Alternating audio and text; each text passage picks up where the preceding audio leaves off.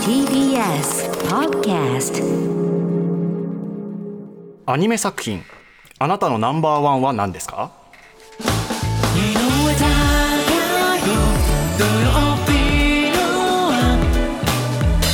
田中さんにとってアニメ作品のナンバーワンってまあな一つ挙げるの難しいと思うんですけど何になります、えー、難しいな、なんか頭に思い浮かぶえー、ドラえもんおーわかるでも普及のね名作としてだトトロとかも、私の場合はえあジブリそうジブリ系も入るんですけどああそうですねドラえもん声優さん変わってからうんうんうもん大好きです、ねいやわかりますよ、うん全部あのネットに上がってますから今配信とかでねうんうんううんバーって一時期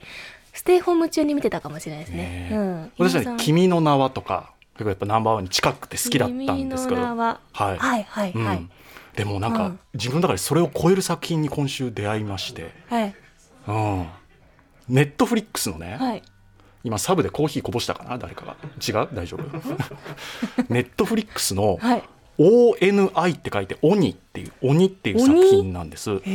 これ去年の秋ぐらいに公開されて、はいあのアトロクとか玉結びとかでも取り上げられていたのでえー、だお聞きの皆さんはあのあー知ってるっていう方もいらっしゃるかもしれないんですけど、はい全4話ではい各40分ほどなのでまあまあ結構見やすいはいこれがね良かったんです舞台が、ええあの日本の昔話とか民話に登場する神様とか妖怪たちが住んでいる山が舞台なんですよえー、えでそこにだからあのカッパとか天狗とかうーん化けるタヌキとかこうコミカルに可愛らしくアニメーションで描かれていーるえー絵のタッチはどんな感じなんですかえっとうね、んあのーフェルト生地のようになんかすごい質感がみずみずしい可愛らしさがねそれぞれのキャラクターにあってえー、えー、えでそこに住んでる主人公は親子なんですよ。で親子揃って頭に角が生えてるんですけど片方欠けてるんですよね。ー、ほうほう親子揃ってそうかけてるうんで親は父親は雷神様うんあの雷の神様、はい雷神様はいで非常に優しい心の持ち主で、はいい、でいつもニコニコニコニコしてて、なんかこうイメージはトトロのような大きな体してるんですよ、はいはい丸くて大きな、うんでもとても頼りない父親、うんで子供はおてんば娘でうんはい快活で明るくて元気うん運動能力高くて、はいであのいつか鬼を倒してやりたいと思って毎日日々修行してるんですよ鬼を倒したいそっうて鬼を倒したいっていう角が一本生えた状態でそうなのよ何なんだろうねっていうことにもなってくるんですけど、おうでもそのおてんば娘は修行しててもなんか自分には特殊な能力ないしなんていうことも思っている、でまず見てて目を奪われるのは、はいやっぱりそのねみずみずしいキャラクターの可愛らしさと、チャーミングさ個性豊かな、で見てて可愛いしで映像も大変美しいんですよだ1話2話とはいあーいいな可愛いなと思って、うんでもなんかこうあこれ子供向けの作品なのかしらなんて思って、うんうんうんソファーに寝転がって誰が私があなんか井上さんこがう、ええ、あのソファーの肘置きに頭をもたれて、 うん細かい描写、ちょっとまあ横になって見てるわけですうよ、んちょっと油断してるというか、ね、ああこれ子供向けなんだのなんんびりて、ねはいはいはいで私、映像作品は等倍速でもうちょっと最近見られなくなってるので、1.5倍で見てるんですよ、出たタイパ1.5倍速で。 1.5ああ、倍ででも可愛いなーなんて思ってたうら、ん2話のラストで、ぐわーっと急展開するんです。で、ちょっと自分の中で油断しながら見てるかどらう、いうこう、不意をつかれるというか。どんな感じでまあ、ちょっとそれを言うとネタバレになるので。シリアスになっていくってことですっていかうかね、あこんなメッセージ性がズドーンってえ射ー抜かれるんですよ。あだからその2話目あのラストえー気で、になる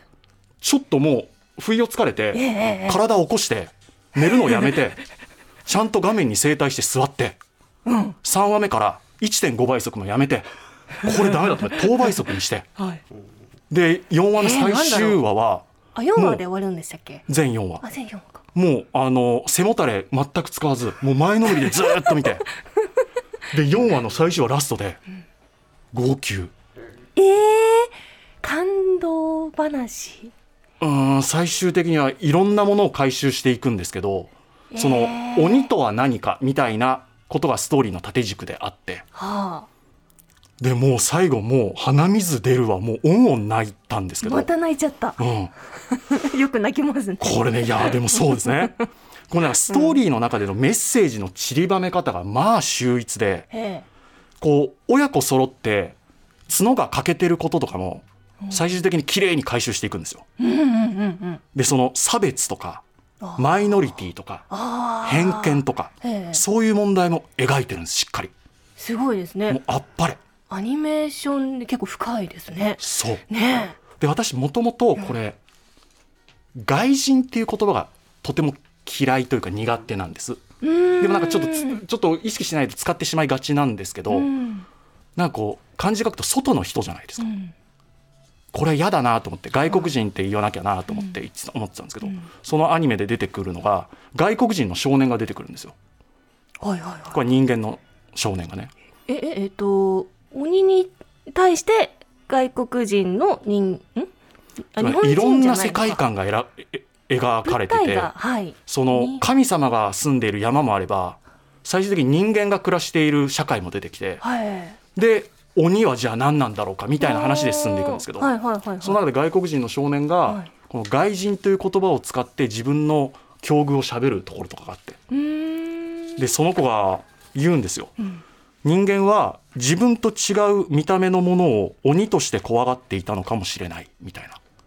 な発言があるんです。でもこれって昔からこう世界中であったことではいはい自分とちょっと違う文化とか言語を持った人を鬼と呼んでええ差別してきた歴史が、まあこれ人間でずーっと太古の昔からあってはいはいはいはいで実は令和になった今もそういうのって残ってるじゃないですか少なからず、うんうんなんかそういうところの普遍的なテーマも描いててうんうんもうなんかすごく考えさせられる最終的にあーへでその中でこうこの親子が主人公の親子がうん遊んでる時にこう遊ぶ時の掛け声があるんですーはいそれ象徴的なフレーズで「ドンツコツコツコワッショイワッショイドンツコツコツコワッショイワッショイ」って言いながら遊ぶんですよ。でこれがその4話の中でんいろいろなシーンで出てきてはいはいは最終的に大変重要な意味合いを持つんですけど、なんかこの言葉がなんか劇団四季の「ライオンキング」で「白生ターター」とかああいう象徴的なフレーズあるじゃないですいか。はいはいはなんか自分の中でおまじないになっていへえでなんか今週はもう仕事で嫌なことがあった時にうんうんドンツコツコツコワッショイワッショイドンツコツコツコワッショイワッショイ、うんなんか自分の中でいいですねうんなんかね繰り返すと、んほんの少しだけこう前向きになれるというか、うんうんなんか今週勇ね、気がこの言葉にすごく支えられたんですよ。ああじゃあ N スタ中もどんつこつこつこわっしょいわっしょい N スタジオはずっとだ よね。でもね、本当支えられたこの言葉に。あいいですねちょっとね、あぜひ、見たいな余裕ある方はネットフリックスです。